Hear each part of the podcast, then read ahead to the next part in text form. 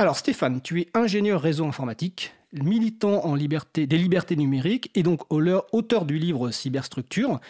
Euh, livre euh, Cyberstructure Internet, un espace politique, donc qui parle des relations entre l'architecture technique de l'Internet et la politique, dans le sens vie de la cité, et notamment les droits humains. Alors je cite tout de suite le site euh, web sur lequel vous pouvez trouver les informations concernant le livre, cyberstructure.fr.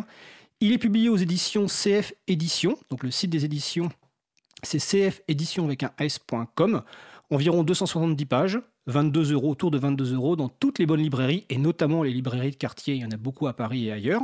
La version e-pub euh, devrait être disponible en mars 2019 donc bientôt, Stéphane me confirme, devrait. Et vous pourrez l'obtenir évidemment euh, directement sur le site de l'éditeur. Alors, euh, l'objectif de Stéphane... Et, sans DRM. Et sans DRM, donc sans mesure, sans menottes numériques qui empêchent un certain nombre de libertés fondamentales. Donc l'objectif de Stéphane euh, à travers ce livre est de parler des parties euh, moins visibles de l'Internet, celles dont on parle un peu moins souvent, euh, et notamment de son infrastructure. Alors c'est forcément un peu technique, mais ce livre n'est pas normalement destiné justement aux informaticiens ou aux informaticiennes, mais disponible, enfin destiné à l'ensemble du grand public. Donc il comporte une première moitié d'explications sur le fonctionnement de l'Internet, et la seconde moitié est composée d'une série d'études de cas sur des sujets politiques, euh, que tu trouves qui ne sont pas forcément suffisamment traités, euh, perdus aujourd'hui dans les débats entre euh, Google, Facebook, Twitter et autres. Alors, première question, Stéphane, tu dis un blog de référence depuis, je ne sais pas combien d'années d'ailleurs. Sous sa forme actuelle, ça doit bien faire 15 ans, mais avant, il y avait certains textes étaient déjà faits avant. Alors une quinzaine d'années, donc le site c'est bordsmeyer.org. Alors c'est un site de référence parce que pour tous ceux, toutes les personnes qui s'intéressent au sujet technique de l'internet, on trouve des explications euh, très détaillées et très accessibles, qui vont même jusqu'au détail souvent pour qui intéressent les personnes les plus pointues de la ligne de commande. Alors première question, finalement, euh, pourquoi as-tu eu envie de publier un livre, euh, qui est un livre papier, alors que tu tiens un blog depuis une quinzaine d'années sur ces sujets-là? En fait, l'idée ne vient pas de moi, mais de mon éditeur euh, Hervé Lucronier. Euh, ça fait plusieurs années qu'il insiste pour euh, que je publie un livre parce que quand il m'entendait me plaindre de fait qu'on ne parlait pas bien d'Internet ou pas assez ou pas des bonnes choses ou pas de la bonne façon, il me disait mais justement, il ne tient qu'à toi que ça change. Tu devrais faire un livre et je l'éditerai. Euh, j'ai hésité pendant longtemps, ça fait du travail, et puis c'est un monde que je connais pas bien, mais je crois que ce qui est surtout intéressant dans le processus d'écriture d'un livre, c'est que c'est un travail collectif. Euh, le livre est écrit par l'auteur, mais il est discuté avec l'éditeur, il est relu par plusieurs relecteurs et relectrices qui ont fait un très bon travail, très incisif. Euh, il est mis en page par un professionnel et c'est donc un objet différent d'un blog où il y a une seule personne qui fait tout, ce qui limite un peu la qualité du travail qui peut être produit. Donc pour un livre, indépendamment du fait qu'il soit sous forme papier ou numérique, c'est surtout un contenu qui reflète un travail d'équipe. Ok, et en plus, ça permet d'atteindre un public qui ne, ne, consulte pas forcément en fait euh, ton blog. Euh, c'est un peu l'objectif aussi de ce livre, c'est de mettre à portée de tout le monde euh, des concepts techniques sur Internet et les relations avec la partie, politique euh, et les droits humains. J'espère que ce sera comme ça, mais malheureusement, le marché du livre et la façon dont il est structuré, c'est difficile. On peut commander ce livre dans toutes les librairies, effectivement, mais il faut le commander. Il n'est pas, oui. À part en quelques librairies exceptionnelles comme un livre ouvert, mais sinon. Qui est dans le 11e euh, arrondissement de Paris. Mais sinon, il n'est pas disponible directement, donc il ne peut pas y avoir d'achat d'impulsion ou de gens qui, euh, en ah traînant, en surfant, tombent par-dessus. Il faut que les gens le commandent, ça, ça, limite les possibilités de diffusion, mais bon. Euh, tout le monde ne peut pas être Michel Houellebecq, donc c'est pas grave. Donc, en tout cas, on encourage les, personnes qui écoutent cette émission et qui, euh, qui, auront envie de lire le livre à le commander auprès de leur libraire de quartier, car, comme tu le dis, on ne le trouve pas forcément en, rayon directement. Alors, une fois que. Donc, je comprends bien évidemment l'intérêt d'écrire un, livre euh, sur ce sujet-là, qui est un complément de ce blog et ce travail collectif, et avec Hervé Lecronier, qui est quelqu'un qui euh, est depuis très longtemps impliqué dans, on va dire, le mouvement de la culture libre. Euh, qui en plus, je crois, a été récemment interviewé dans un documentaire qui va passer sur euh, Arte autour de la révolution, justement, Internet et la révolution du partage. Je, le, je le titre de mémoire, donc peut-être que je me trompe. Donc, première question, enfin, comment tu définirais justement euh, Internet? Hmm. Pour des gens qui me connaissent visiblement, pour beaucoup, en fait, pour qui, beaucoup, le mot-clé, c'est web, ou les autres mots-clés, c'est Google, Facebook, Amazon? C'est du point de vue de l'utilisateur, euh, c'est le réseau sur lequel il peut y avoir des services comme euh, le site web de la radio causecommune.fm qui permet de l'écouter en ligne ou d'autres services plus ou moins sympathiques ou plus ou moins utiles. Euh, maintenant, du point de vue des gens qui le construisent, la caractéristique principale d'Internet et qui est à la base de beaucoup de questions politiques qui sont liées, c'est que c'est un réseau de réseaux. Ça n'est pas un réseau qui aurait été fait d'en bas par une entreprise ou un État qui aurait dit tiens, faisons un réseau, embauchons des gens, faisons des plans, euh, trouvons un budget, faisons des réunions et finalement réalisons-le. C'est plein de gens, plein d'acteurs qui ont construit leur bout de réseau et tous ces bouts sont fédérés entre eux, échangent du trafic et peuvent communiquer. Donc aujourd'hui, quelqu'un qui est en France abonné à SFR peut regarder le site web de l'université de Ulaanbaatar en Mongolie et ça fonctionne et on s'étonne même plus que ça fonctionne. En fait, le miracle de l'Internet, c'est qu'on ne s'étonne même plus que ça fonctionne, alors que quand on sait ce qu'il y a derrière, on, se, va au bureau tous les matins en se disant c'est quand même dingue, ça marche encore. Ça marche encore. Et le, réseau construit d'en haut, tu pensais par exemple au, Minitel, quelque chose comme ça, c'est-à-dire... Euh, par exemple, oui, au réseau téléphonique traditionnel, qui était très fait euh, d'en haut et, géré d'en haut. Et Internet, lui, ne l'est pas et ça a tout un tas de propriétés qui viennent de là. Alors, des bonnes et des mauvaises. Les bonnes, c'est par exemple l'innovation sans permission. On va fêter le mois prochain le 30e anniversaire du web, ou plus exactement le 30e anniversaire de la première publication parlant du web. Euh, et le, personne n'a eu. Enfin, Tim Berners-Lee et Caillot n'ont pas eu à demander une autorisation particulière, ils ont une idée, ils, ont une idée, ils l'ont mis en œuvre, ça, ça a fonctionné. Et ça s'est fait également avec beaucoup d'autres grands succès de l'Internet. Euh, je cite BitTorrent, par exemple, le système de distribution de fichiers. Ça, c'est les aspects positifs. Il y a des aspects négatifs aussi, ou en tout cas délicats, c'est qu'il n'est pas possible d'avoir une décision prise une bonne fois pour toutes et qui serait appliquée par tout le monde. Il faut convaincre tout un tas d'acteurs qui n'ont pas les mêmes intérêts, qui peuvent même être concurrents. Et donc, dans des domaines comme la sécurité, par exemple, c'est extrêmement difficile d'obtenir que tout le monde fasse quelque chose. C'est un avantage aussi. Ça rend difficile à certains d'appliquer à l'Internet le niveau de contrôle qu'ils voudraient. Mais c'est aussi un inconvénient et régulièrement, euh, les professionnels d'Internet se disent Ah zut, ça serait quand même plus simple s'il pouvait y avoir un dictateur et que tout le monde applique ses ordres. Mais l'Internet, pour le meilleur et pour le pire, ne fonctionne pas comme ça. C'est un des intérêts du livre de voir ces, ces, ces points de tension entre côté positif et négatif de la technique, on va y revenir, et aussi du mode de fonctionnement, parce que donc Internet est un réseau de réseaux euh, géré par de multiples organisations, comme tu le dis, et non pas par une, seule organisation. Et un deuxième point qui me paraît important et que tu, cites dans le livre, je crois, ou c'est dans l'introduction euh, qui a été écrite par euh, la préface par Zitom, c'est qu'Internet est un réseau qui relie des gens, des êtres humains entre eux. Et ça, c'est fondamental, des gens qui ont envie de faire des choses, de lancer des projets, de partager. Et c'est quelque chose, c'est sans doute peut-être le premier outil, mais on pourra y revenir tout à l'heure, qui permet de redonner le pouvoir, et notamment la liberté d'expression, et de créer des choses euh, grâce à Internet. Et sans Internet, il n'y aurait sans doute pas de logiciel libre, de Wikipédia. Sans logiciel libre, il n'y aurait peut-être pas aussi euh, l'Internet tel qu'on le connaît. en tout cas, c'est sans doute une des forces d'Internet, cette mise en relation de personnes. Oui, alors pour le logiciel libre, ça existait avant. Je me souviens de l'époque où Richard Stallman mettait des bandes magnétiques dans une enveloppe euh, qu'il envoyait moyennant un paiement couvrant les coûts. Euh, et euh, bon, c'était pas super pratique. Je me souviens aussi un collègue qui m'avait raconté comment il avait rapporté de, la, de Berkeley deux bandes magnétiques avec une XBSD pour les installer sur une machine en France. Il fallait prendre l'avion et ramener les bandes magnétiques. Euh, L'Internet a changé tout ça. Ça ne l'a pas, ça n'a pas inventé le logiciel libre. Ça a permis cette diffusion. Ça a permis une diffusion beaucoup plus large et beaucoup plus grande. Euh, que, et ça, ça a contribué à son développement important. Mais il y a aussi d'autres réalisations euh, collectives de l'Internet qui touchent peut-être un public plus large. Et là, bon, l'exemple classique, c'est Wikipédia. C'est un exemple un peu facile, mais en même temps, c'est vrai que c'est remarquable. Qui a, qui a fêté récemment ses 18 ans, je crois, 2001. Donc il est majeur maintenant. Voilà. il est responsable maintenant. Alors, euh, dans ce livre, il y a une bonne part de technique. Euh, et ton point de départ, c'est qu'il faut un minimum de compréhension de, de la technique euh, pour pouvoir comprendre la deuxième partie, qui est la partie politique et la partie sociale.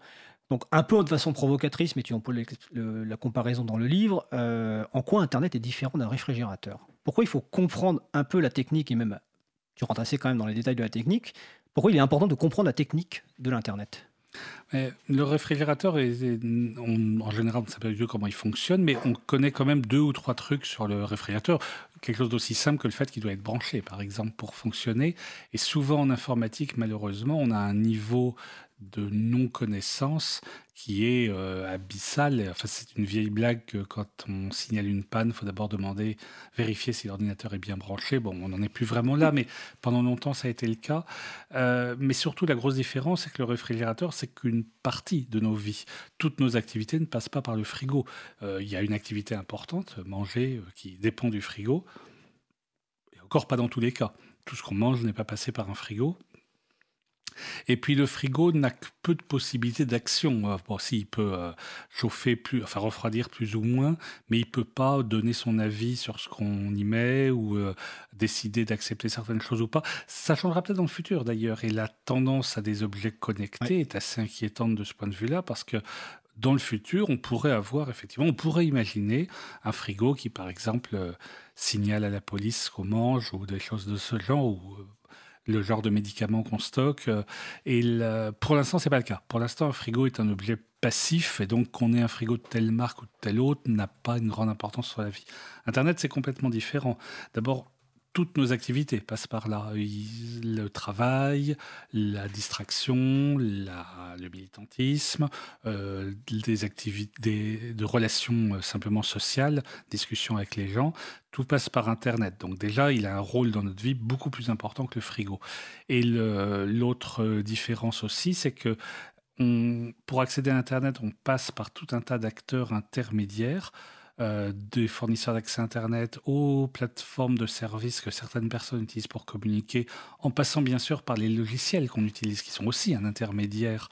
Euh, et ces intermédiaires peuvent, et en pratique des fois, interviennent dans la communication, autorisant certaines, bloquant d'autres, modifiant les informations. Donc on est dans un rôle très différent du frigo. le, frigo qui poserait les mêmes genres de problèmes politiques, ça serait par exemple celui qui, euh, j'avais dit, refuserait certains aliments ou modifierait les aliments qu'on a mis. Euh, L'Internet en est là. Euh, et le fait qu'on soit obligé de passer par ces intermédiaires est un peu au cœur de tout un tas de problèmes de l'Internet. Et le rôle des intermédiaires, on va y revenir dans les exemples qu'on va aborder ultérieurement, qui est évidemment un rôle fondamental. Euh, dernière question plus générale sur le livre avant d'aborder euh, trois 4 sujets en détail. Euh, ce livre s'adresse à toute personne a priori. Est-ce qu'il faut des connaissances techniques préalables ou une personne qui n'a pas de connaissances spéciales peut lire ce livre selon toi? Normalement, euh, il, est, fait pour pouvoir être lu par des gens qui ne sont pas du tout informaticiens. C'est l'objectif. Maintenant, tous les gens qui ont essayé de faire de la vulgarisation savent que c'est un art euh, très difficile. Euh, l'autre jour, je discutais avec l'auteur d'un livre qui parlait d'informatique, en l'occurrence de cybersécurité, et où il y avait beaucoup d'énormités dans le livre. Je lui reprochais ça. Il me disait, mais c'est pour un grand public. Et je trouve cette excuse très mauvaise parce que précisément quand on écrit pour des gens qui connaissent pas, il faut être plus rigoureux et non pas moins rigoureux, parce que la personne en face ne pourra pas corriger d'elle-même et croira aveuglément tout ce qu'on raconte. Donc la vulgarisation, c'est très difficile parce qu'il faut être à la fois extrêmement rigoureux, plus même que quand on s'adresse à des experts, tout en étant euh, pédagogique, tout en expliquant ce qui se passe. La partie de mon livre qui explique la technique qu'on comprenne la partie politique, est à l'origine prévue pour être le tiers du livre. Elle a grossi, elle en fait plutôt la moitié, au fur et à mesure que euh, mon éditeur ou des relecteurs me disaient Ah oui, mais là, tu parles d'adresse IP trois fois et tu n'as jamais expliqué ce que c'était qu'une adresse IP. Puis moi, ma première réaction, c'était Ah bon, il faut expliquer ça aussi? Tout le monde bah, sait ce qu'est une adresse IP. Eh ben non, euh, tout le monde ne sait pas, donc il faut l'expliquer aussi. Et quand on explique un concept, il y en a un autre qui vient. Donc, une des conséquences de ce livre, c'est que j'admire beaucoup plus ces gens qui font de la vulgarisation, de la bonne vulgarisation, parce que c'est, je savais que c'était difficile, mais je me rends compte que c'est vraiment difficile. Donc, savoir si j'ai atteint l'objectif qu'elle soit lisible par euh, un vaste public, je ne sais pas. L'auteur est mal placé pour en juger. J'attends l'avis des lecteurs là-dessus. Oui, alors il faut sur le site d'ailleurs de, Stéphane, donc bortmeyer.org, vous n'hésitez pas à faire des retours. moi, j'ai lu le livre, mais j'ai quelques connaissances techniques, mais j'ai appris quand même beaucoup de choses parce que tu abordes énormément de sujets. Euh, franchement, c'est, je ne sais pas si tu abordes tous les sujets que tu as voulu aborder, mais en tout cas, tu abordes énormément de sujets avec des exemples euh, très précis à chaque fois. Et donc, quand il a fallu sélectionner quel sujet on allait aborder aujourd'hui, je me suis dit, tiens, de quoi on va parler? Parce qu'il nous faudrait 3 ou 4 heures si on veut aborder tout. Et donc, n'hésitez pas à faire des retours et en tout cas à conseiller aussi ce livre à d'autres personnes, parce que je pense qu'effectivement, notamment toute l'explication sur la partie euh, adresse IP et autres, ou le routage des paquets sur Internet, euh, c'est quand même assez essentiel. Donc, dans ton livre, il y a cyberstructure, droits humains. Les droits humains, c'est. En quelques mots, c'est quoi les droits humains? Les, droits humains, c'est l'idée que euh, leur euh, incarnation la plus évidente, c'est la Déclaration universelle qui s'appelait des droits de l'homme à l'époque, on appelle plutôt droits humains aujourd'hui. 1948. Euh, qui est voilà, voté en 1948 par les Nations Unies et qui, en théorie, est partagé par tout le monde, puisque tous les pays membres des Nations Unies, c'est à peu près tout le monde, l'ont signé. Ça, c'est la théorie. les points importants des droits humains, c'est qu'ils fixent des limites à ce que un État ou un autre groupe d'ailleurs euh, pourrait faire. Euh, c'est important de ne, ça permet d'éviter, par exemple, la tyrannie de la majorité ou un groupe qui dit bah, on est majoritaire donc on a le droit de faire ce qu'on veut et on va persécuter, voire massacrer euh, les autres. Les droits disent, les droits humains, le principe des droits humains, c'est qu'il y a des droits qui sont universels, qui concernent tous les êtres humains, indépendamment de leur couleur de peau, de leur culture, de leur pays, de leur genre, et qui sont automatique. Du seul fait qu'on est un être humain, on a ces droits-là. On, est, on, est, un être humain, qu'on est né, on a ces droits-là. Voilà. Donc c'est un, ça n'est, la politique ne se réduit pas à ça. Il y a des, domaines vastes et il y a bien d'autres aspects. Mais il me semble qu'aujourd'hui, c'est un socle minimum euh, euh, qui permet de regarder les problèmes politiques qui se passent sur Internet en ayant une certaine cohérence. C'est-à-dire, est-ce que tel ou tel changement qu'on envisage de faire, tel ou tel progrès ou telle ou telle euh, nouvelle, nouveauté, est-ce que ça aide et renforce les droits humains ou est-ce qu'au contraire ça les menace? Euh, c'est clair que euh, les droits humains ne sont pas tout. La déclaration universelle, elle est rédigée en des termes assez vagues, assez généraux forcément, parce qu'elle est faite par des pays qui sont très différents. mais c'est un point de départ et malheureusement aujourd'hui plutôt menacé. Alors, dans le livre, il y a, un vieux débat dont, tu parles dans le livre, c'est euh, la neutralité de la technique. C'est-à-dire, est-ce que la technique est neutre? Est-ce que l'infrastructure d'Internet doit jouer un rôle ben, dans la protection de ses droits humains ou ne doit pas jouer un rôle? D'ailleurs, tu expliques d'ailleurs qu'il y a un document officiel donc, euh, de l'IETF, alors tu nous expliqueras ce qu'est l'IETF, mais où il y a différentes positions par rapport à ça. Quelle est toi ta position par rapport à ce rôle que doit jouer l'infrastructure, la technique, les outils, les logiciels par rapport justement à cette protection de, ces droits humains Est-ce que ça doit jouer un rôle, un rôle mineur, majeur, fondamental? En caricaturant, on peut dire qu'il y a deux positions extrêmes. Une qui dit que la technique est complètement neutre et donc, euh, par exemple, euh, on ne doit, les ingénieurs, les gens qui écrivent le logiciel ne doivent pas se soucier de la question. Quelqu'un qui programme, il programme et il ne pense pas aux droits humains puisque de toute façon, son logiciel pourrait être utilisé par des gentils et par des méchants. Et donc la responsabilité est... sur la personne qui utilise. Voilà. Et donc ça, c'est une position extrême. Il y en a une autre qui serait de dire qu'il faudrait faire une infrastructure technique, une cyberstructure, qui rendrait impossible certaines actions et qui, par exemple, dans le cas du droit humain, rendrait impossible leur violation. Ou au contraire, si on a un point de vue plus euh, fasciste, rendrait impossible, au contraire, de, euh, critiquer le, pouvoir en place. Euh, les deux positions, les, quelque part, toutes les deux sont fausses parce qu'elles oublient qu'il y a une interaction entre les outils et ce qu'on en fait. Euh, d'abord, on ne crée pas des outils au hasard. Ça prend du temps de développer du logiciel, développer une infrastructure comme Internet encore plus. Donc, on crée aussi ce qu'on demande et ce pourquoi il y a une demande des gens prêts à, travailler. Et ensuite, les outils qu'on fait, à leur tour, changent le point de vue qu'on a, changent ce qu'on pouvait faire. Je suis bien sûr que euh, ni les inventeurs de l'Internet, en même temps que la notion existe. Mais ni les gens qui ont travaillé au début de l'Internet, ni ceux qui ont travaillé au début du web, là on voit un peu mieux qui c'est, euh, je ne pense pas qu'ils prévoyaient tout ce que ça donnerait. Euh, les premiers plans qui étaient faits explicitement pour l'usage de l'Internet au début, c'était de se connecter à distance sur un gros ordinateur pour y taper des commandes et à l'extrême rigueur de se passer des fichiers. Euh, le succès d'une invention se mesure souvent au fait qu'elle a dépassé ses inventeurs et qu'elle est utilisée dans un but imprévu. Donc, cette interaction compliquée entre les outils et l'usage qu'on en fait fait que les deux positions extrêmes sont aussi fausses l'une que l'autre. La technique n'est pas neutre parce qu'elle influence déjà ce qu'on peut faire, ce qu'on permet. Avant Internet, euh, on ne pouvait pas, euh, quelqu'un qui avait des idées dans un pays donné, ne pouvait pas diffuser ses idées sur toute la planète. C'est tout simplement impossible. Donc la technique l'a rendu possible, mais elle ne l'a pas non plus euh, fait que ça marche automatiquement. C'est les gens peuvent ne pas saisir de cet outil, ne pas s'en servir. Donc la réalité est quelque part dans une interaction entre l'outil et l'usage, et qui fait que, euh, en tout cas, on ne peut pas dire que la technique soit neutre. On ne peut pas dire que la technique soit neutre, puisque euh, si elle l'était, euh, on ne pourrait pas justifier tout le budget qu'on qu'on dépense pour développer ces techniques. Si on dépensent autant d'argent, c'est bien parce que ces techniques servent à quelque chose, qu'elles elles ont un rôle, et donc elles ne peuvent pas être neutres. Donc elle est, souple quelque part, je crois qu'on emploie ce terme à, un moment dans le livre, et, finalement la responsabilité est partagée entre les personnes qui créent cette technique et les personnes qui l'utilisent.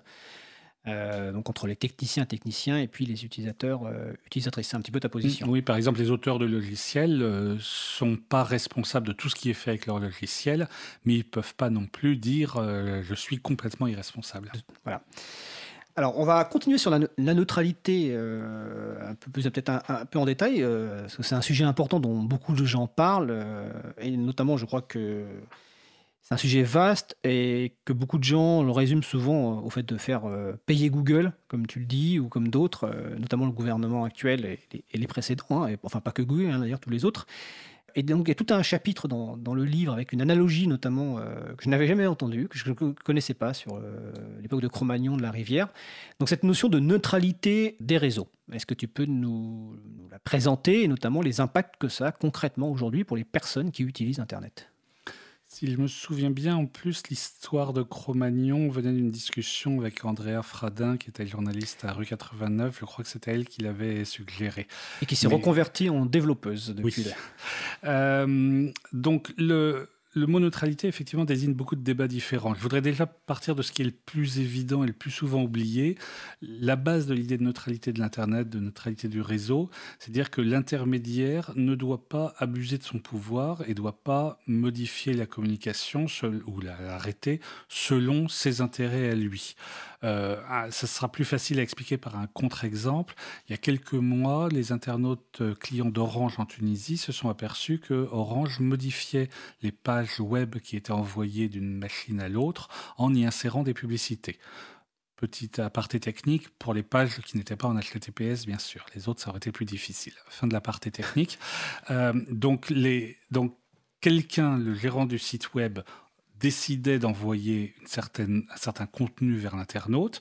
L'internaute voulait accéder à ce contenu et sur le trajet, un troisième homme, un intermédiaire, se permettait de modifier ce qui avait été fait, comme si euh, les, euh, la poste qui envoie les exemplaires de mon livre en, province euh, me enlevait certaines pages, rajoutait des notes, raturait, des choses comme ça. comme s'ils ouvraient le courrier des gens pour ajouter de la publicité.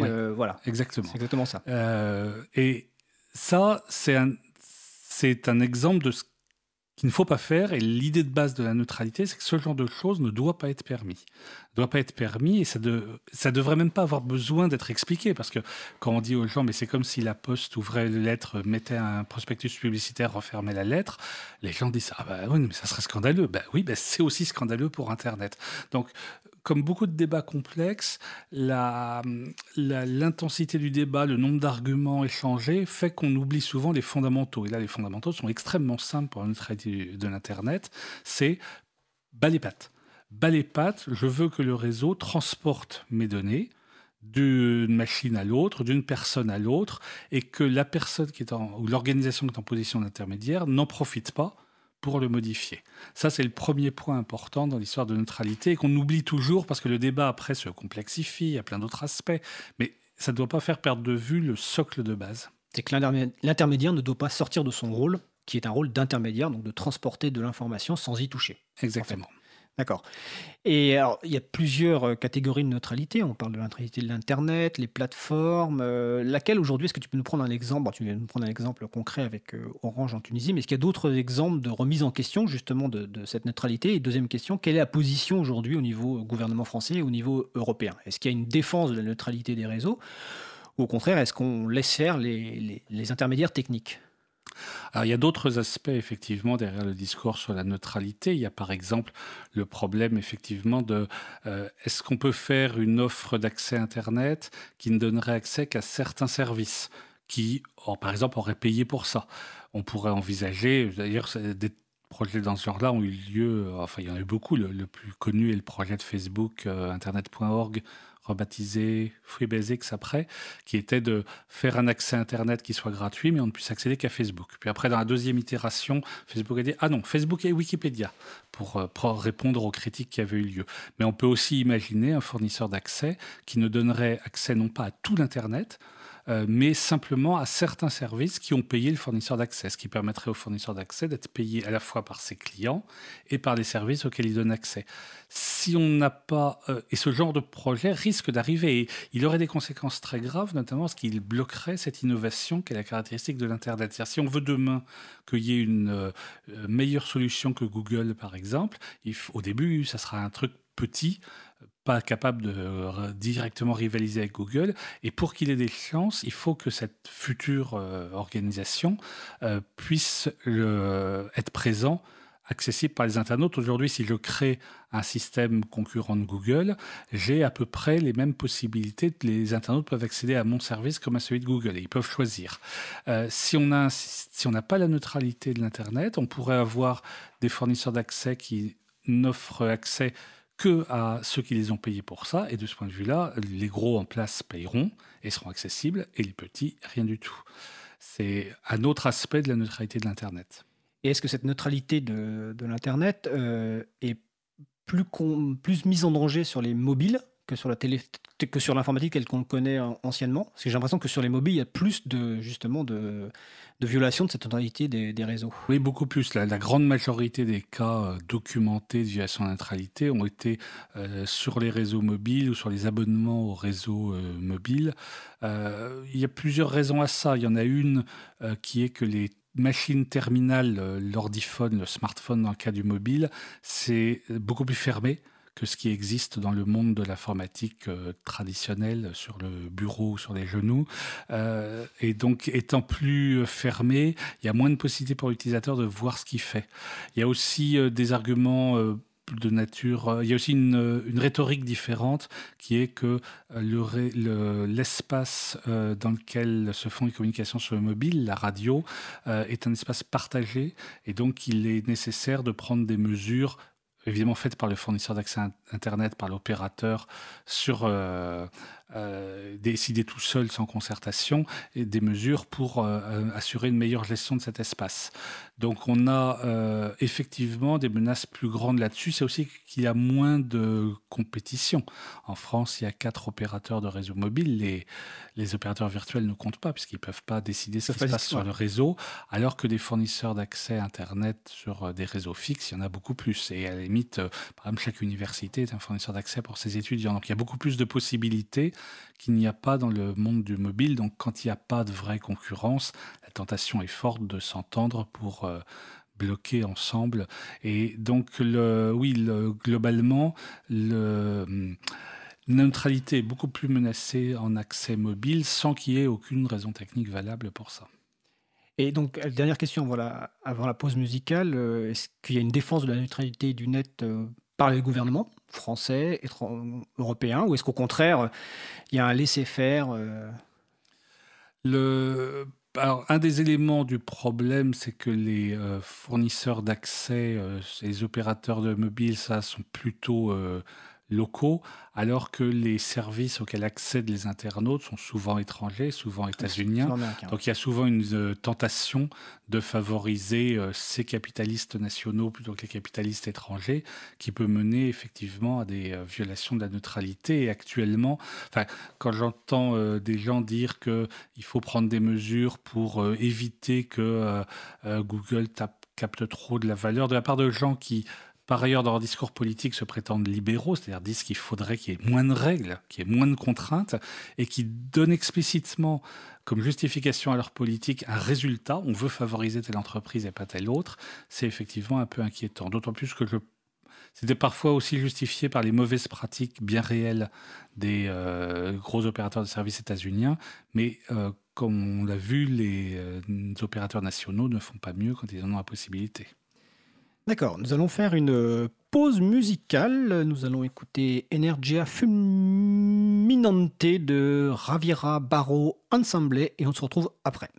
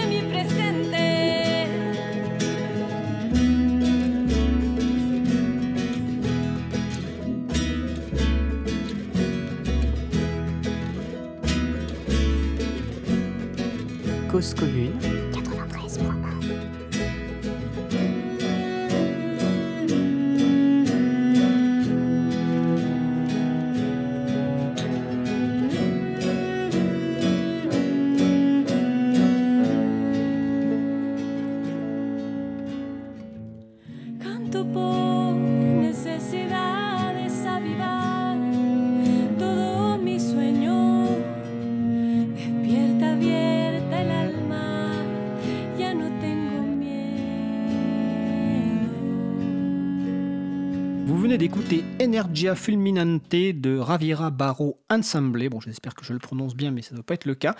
C'est donc une musique libre, hein, comme toutes les musiques que nous diffusons euh, sur euh, Libre à vous. Donc cette musique est en licence Creative Commons partage à l'identique. Les références sont sur le, site de l'April, april.org. Donc vous écoutez l'émission Libre à vous, l'émission pour comprendre et agir avec l'April, l'association de promotion et de défense du logiciel libre. Euh, je suis toujours évidemment avec Stéphane Bortsmeyer pour parler de son livre Cyberstructure. Donc juste avant la pause musicale, nous parlions de neutralité. On a parlé rapidement, je précise d'ailleurs que nous abordons rapidement deux, trois sujets aujourd'hui dans l'émission. C'est pour vous donner envie de lire le livre, parce qu'il y a beaucoup de sujets qui sont abordés beaucoup plus en détail, et que probablement dans d'autres émissions ultérieurement, nous reviendrons sur chacun de ces sujets-là pour euh, les détailler un peu plus euh, avec plusieurs euh, personnes invitées.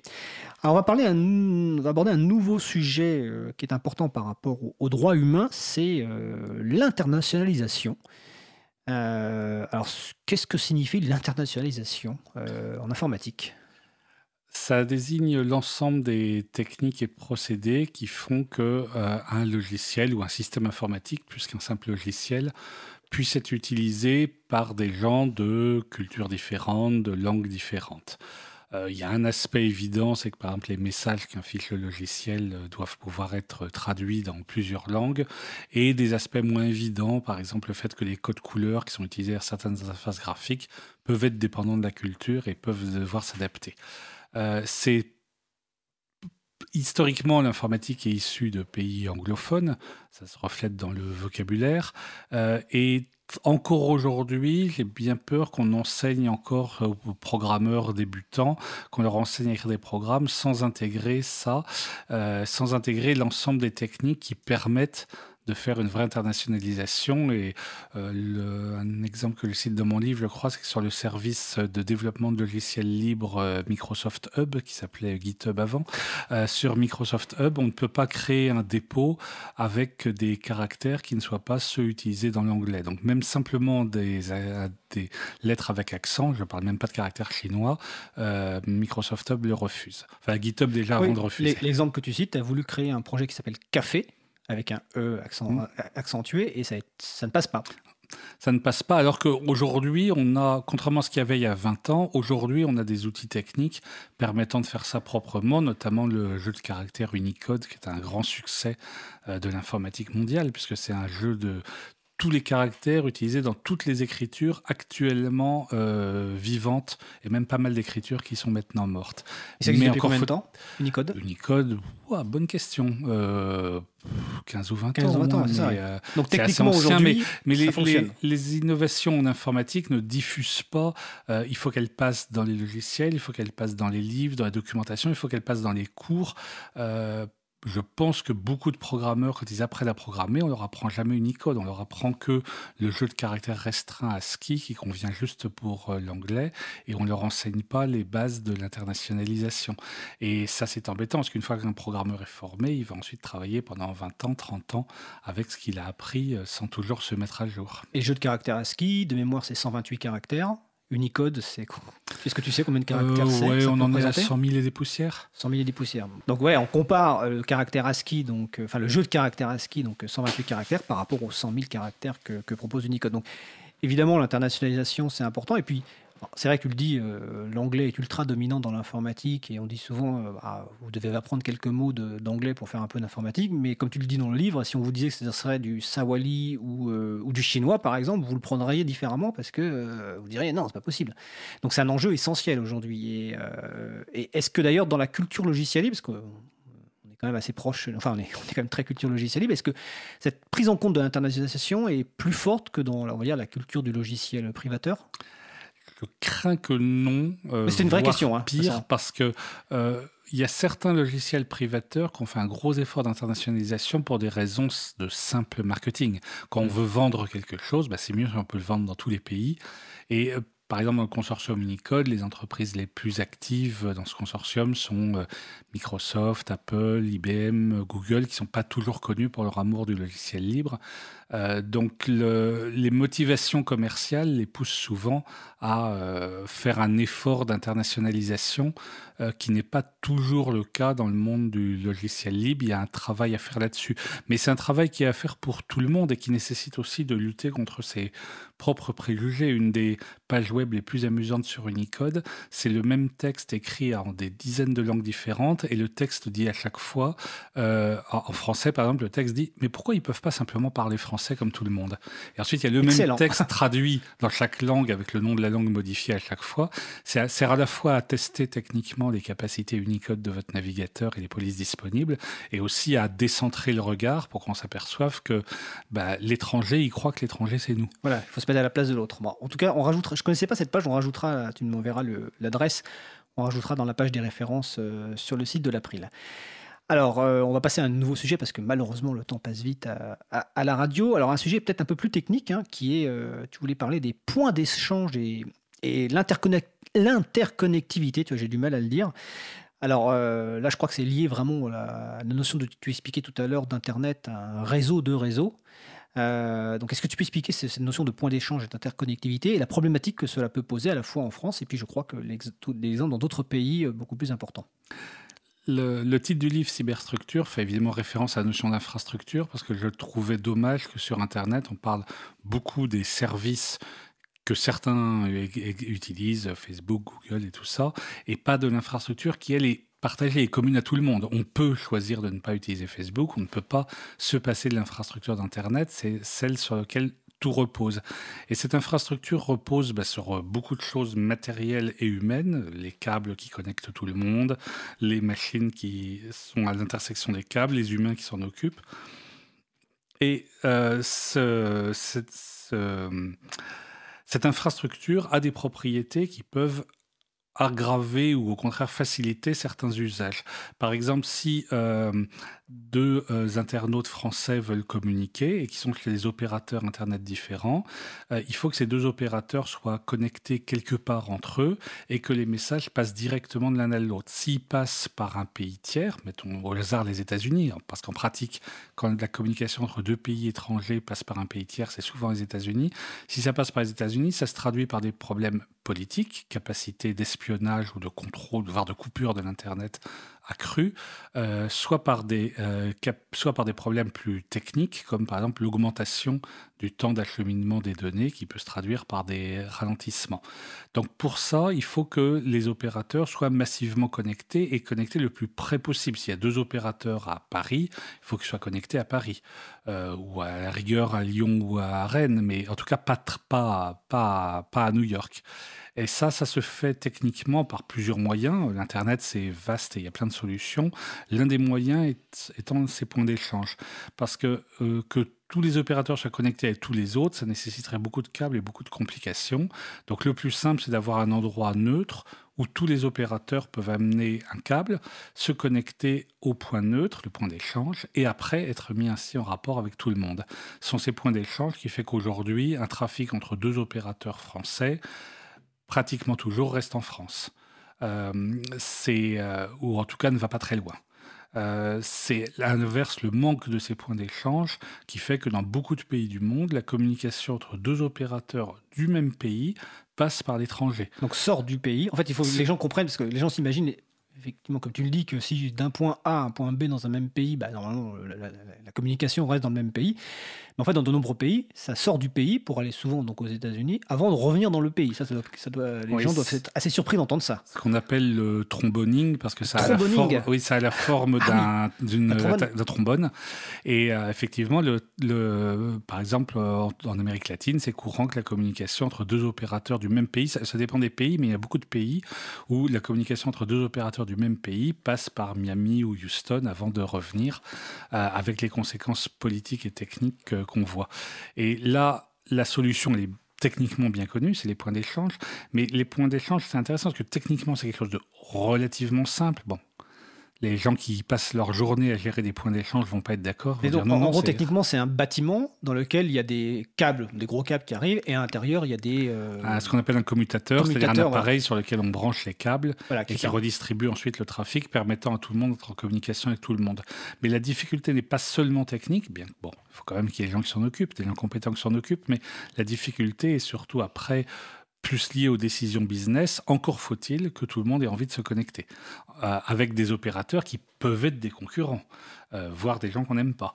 Donc il faut une volonté aussi délibérée de se connecter pour euh, que le trafic se passe dans les meilleures conditions. Or, souvent, et là on en revient un peu au problème des GAFA, des, gros opérateurs comme Google, Amazon, Facebook, c'est que souvent le raisonnement de l'opérateur, c'est de se dire, mais je m'en fiche que mes utilisateurs communiquent avec les utilisateurs de mon concurrent. Ce qui m'intéresse, c'est qu'ils aient un accès facile à Google, Facebook et tout ça. Et donc, euh, donc on néglige le point d'échange ou les interconnexions locales au profit de connexions vers les centres de données de Facebook et autres euh, gros intermédiaires. Et le phénomène s'auto-renforce. Si ça va plus vite d'aller chez Amazon que chez le voisin. Les gens iront chez euh, Amazon. Les gens iront chez Amazon. Et par exemple, un gouvernement, dans beaucoup de pays du monde, un gouvernement qui veut mettre des ressources qui sont pour tous les habitants du pays, des ressources publiques qui sont pour tous les habitants du pays, souvent la solution la plus rationnelle techniquement, c'est de le mettre chez Amazon de manière à avoir, bah oui, de manière à avoir le, un, service moyen qui soit le meilleur, alors qu'en le mettant chez un seul opérateur, on favorise, ça serait pas mal pour cet opérateur et moins bon pour les autres.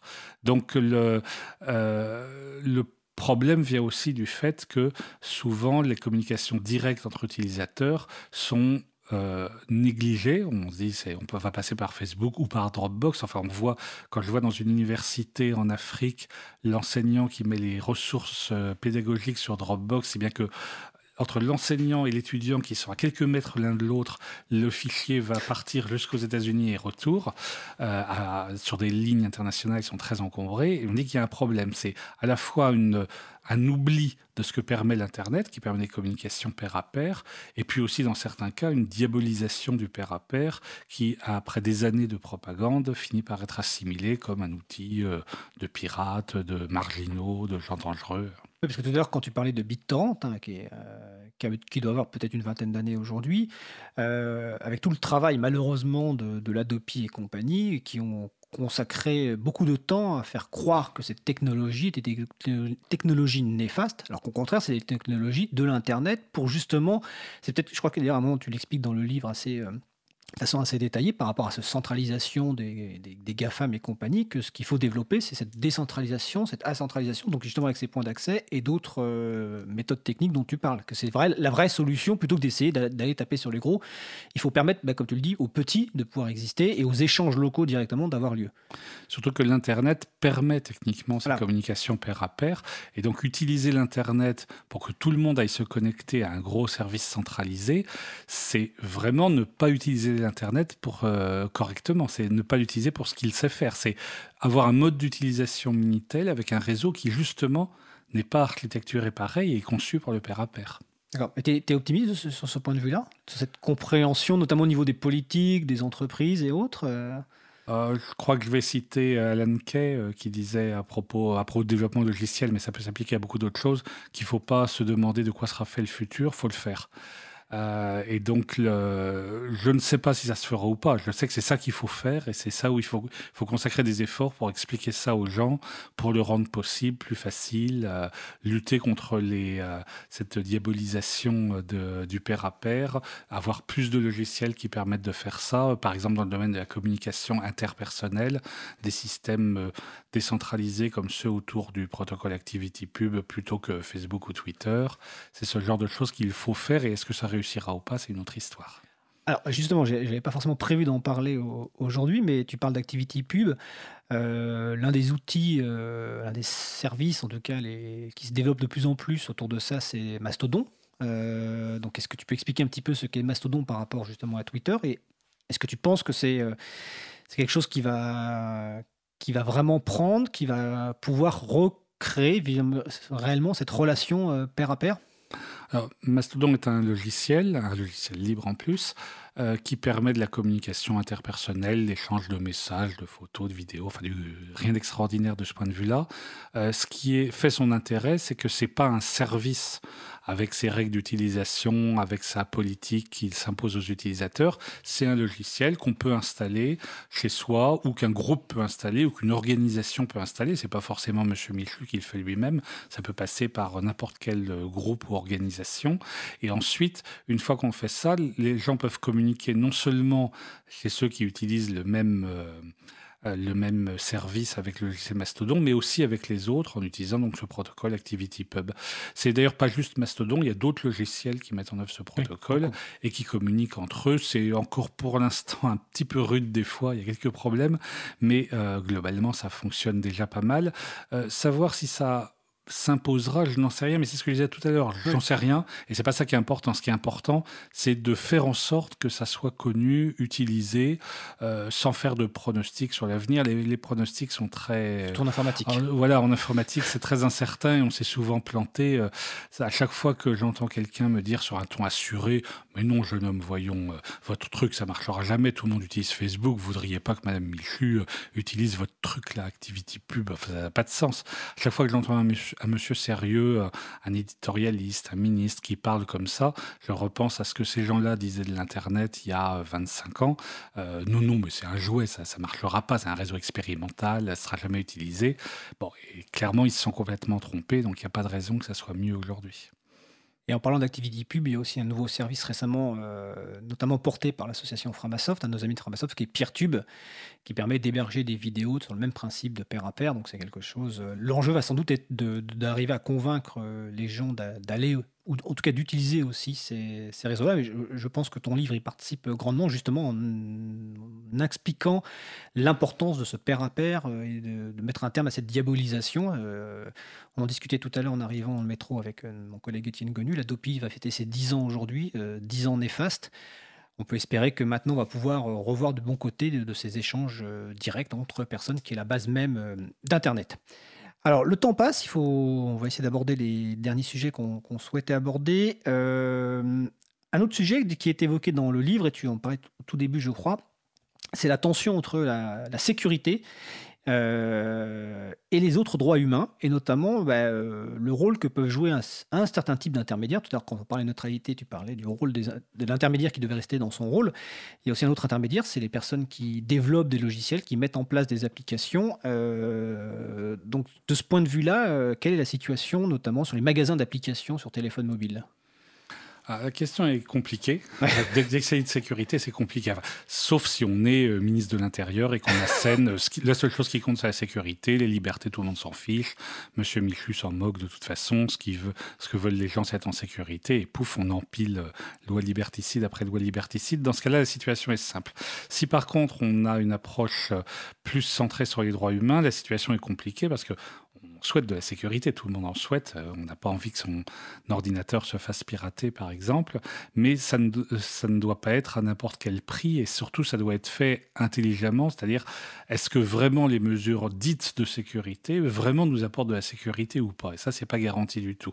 Un exemple, c'est que Prenons Apple pour prendre un exemple. Quand vous achetez un Mac, vous pouvez mettre dessus le logiciel que vous voulez, en tout cas pour l'instant. Quand vous achetez un iPhone de la même société, euh, vous ne pouvez pas. Vous pouvez mettre que ce qui est sur le magasin d'applications d'Apple, euh, l'App Store, et euh, c'est Apple qui décide ce qui peut y aller ou pas. Des fois, Apple laisse entendre que ça serait pour des raisons de sécurité, que c'est fait. Ils ne le disent pas trop fort, parce qu'ils n'ont pas envie d'être considérés comme responsables si une application sur l'App Store se révèle en fait être une application dangereuse. Donc Apple ne matraque pas trop cette histoire de sécurité, mais il le laisse entendre. Et euh, il, euh, et en fait, c'est bidon, évidemment, parce que faire un audit de sécurité sérieux toutes les applications, ça serait un énorme travail. Donc, le, euh, donc Apple contrôle en fait ce qu'on peut installer sur son téléphone. Alors l'argument qui est donné est l'argument classique de tous les gens qui ne regardent Monsieur Michu de haut en disant mais non mais il est bête, il peut rien comprendre. On le fait pour lui. On, gère ça pour lui. On fait un, environnement bien propre, bien sûr, bien rassurant, avec des choix bien balisés. Et on voudrait qu'en fait c'est une approche courante qui est euh, on voudrait réduire le choix à un petit nombre de choix inoffensifs dans ce qu'on a décidé. le vrai problème n'est pas est-ce que c'est bon pour la sécurité ou pas, c'est déjà qui décide. Au cas de l'App Store, c'est simple, c'est Apple tout seul.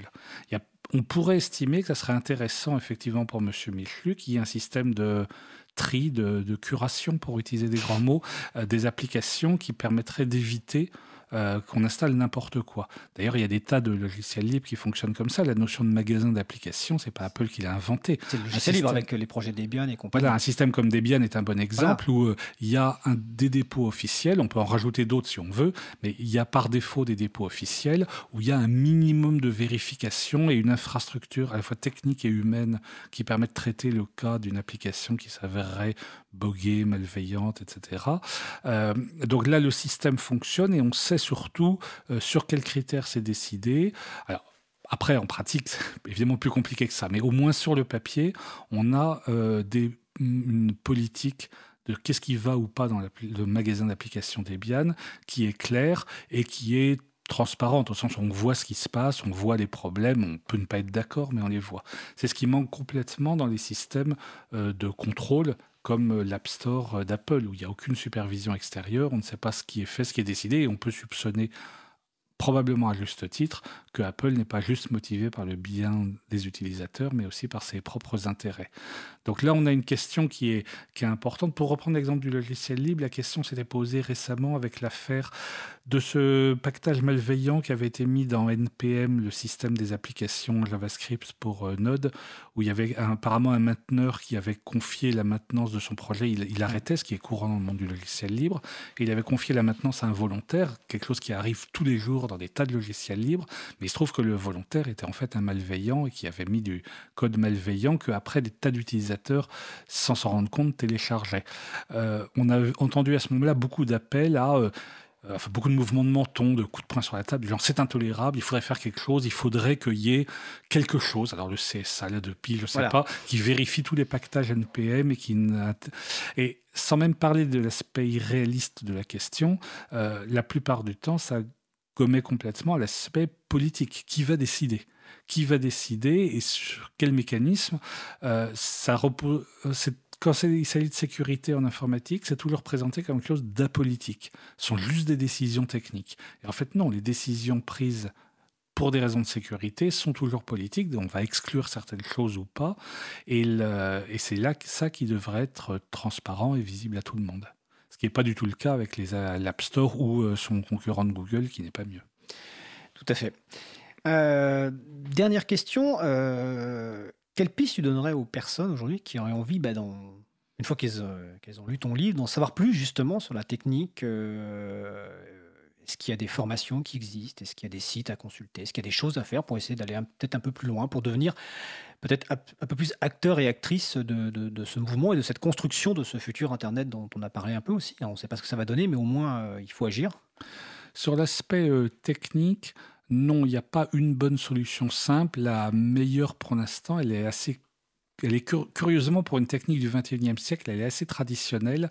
C'est euh, l'échange avec les euh, PAIR, les pairs humains, pas le pas père du père à pair, avec les pairs humains, les associations, les organisations comme euh, euh, RIP, NANOG, euh, FRNOG en France, les associations, les, tous les mouvements autour du logiciel libre où les gens se rencontrent, discutent, échangent, et c'est comme ça qu'on acquiert des informations. où bah, j'étais à Bruxelles au FOSDEM il n'y a pas très longtemps. Le ah, FOSDEM, c'est un endroit où se réunissent tout un tas de gens qui travaillent entre autres sur les réseaux. Il a surtout suivi les sessions qui avaient un rapport avec l'Internet il y a énormément de gens qui se rencontrent, qui échangent, et c'est là qu'on acquiert les compétences, qu'on approfondit les questions. Sur les aspects un peu plus politiques, malheureusement, en France, il faut bien constater que les questions liées à l'Internet sont souvent dépolitisées, c'est-à-dire qu'elles ne sont pas reconnues pour des questions politiques, même quand elles le sont. Par exemple, la défense des droits et libertés sur Internet, qui devrait être la tâche de tous les partis politiques qui se prétendent euh, défenseurs des libertés, en pratique, et surtout prise en charge par des organisations spécialisées comme la Quadrature du Net, qui fait un excellent travail, mais ça n'est pas normal que ce soit une association spécialisée Internet qui fasse ça, ça devrait être, c'est un, problème plus général et qui devrait être pris en charge par tous ceux qui disent euh, défendre les droits humains. Et d'ailleurs, ça me fait penser que dans le projet de loi euh, pour une école de la confiance, euh, dont je parlerai tout à l'heure, il y a eu des amendements qui ont été proposés justement pour euh, introduire une sorte de formation aux humanités numériques. Je crois que c'est le terme qui avait été employé par un des amendements, parce que traditionnellement, malheureusement, dans les écoles, on informe plus sur les méfaits ou les dangers de l'Internet plutôt que sur les possibilités offertes justement par, Internet. Écoute Stéphane, cette discussion va bientôt se terminer. Je profite pour signaler à la régie qu'on va passer bientôt une pause musicale. Euh, est-ce que tu as quelque chose à ajouter euh, sur le livre ou sur autre chose? Bah, je pense que c'est bien de terminer avec effectivement les humanités numériques parce que c'est vraiment quelque chose d'essentiel. Euh, aujourd'hui, où une partie importante de notre vie est passée sur Internet ou se fait via Internet, c'est si on ne comprend rien, si on est complètement largué par l'Internet, on ne peut pas vraiment exercer ses droits de citoyen, on ne peut pas vraiment comprendre les débats ou comprendre les enjeux. Donc il y a dessus un gros effort à faire qui n'est ni un, c'est pas de mode d'emploi dont on a besoin. Les utilisateurs savent parfaitement utiliser Internet. C'est pas non plus de leçons effectivement moralisatrices du genre oulala Internet c'est dangereux, vaut mieux pas s'en servir. C'est plutôt de comprendre ce qui se passe derrière, comprendre les choix qui ont été faits, comprendre par exemple que le tri qui est fait par Google quand on tape une recherche n'a rien d'innocent. Il, il reflète des opinions et des choix. C'est comprendre que en matière de sécurité, effectivement, euh, les choix qui sont faits en matière de sécurité, comme de cybersécurité, comme tous les choix en matière de sécurité, peuvent être discutés, ils sont contestables, ils, doivent, ils peuvent et ils doivent être discutés. C'est comprendre que on ne doit pas être passif vis-à-vis de l'Internet avec l'argument oh c'est de la technique, j'y comprends rien, mais qu'au contraire c'est toute notre vie et donc c'est pour ça qu'il est important de la comprendre et d'y participer. En tout cas, j'espère qu'on a contribué à, ça. Euh, j'encourage évidemment toutes les personnes à acheter le livre Cyberstructure de Stéphane Bortsmeyer. Donc, dans toutes les bonnes librairies, n'hésitez pas à le commander. Vous pouvez aussi le commander sur le site des éditions CF Éditions. Euh, tout à l'heure, j'ai parlé de l'Adopi, et je vais rappeler aussi qu'en 2009, justement dans le cadre de l'étude de la loi Adopi, le Conseil constitutionnel avait fait de l'Internet une composante de la liberté d'expression, euh, considérée comme un droit fondamental auquel seul un juge peut porter atteinte et en aucun cas le pouvoir administratif. Les personnes qui suivent les, dossiers actuellement euh, sur Internet du gouvernement verront à quoi je fais référence. En tout cas, voilà, ça fait dix ans que le Conseil constitutionnel a rappelé ce point essentiel.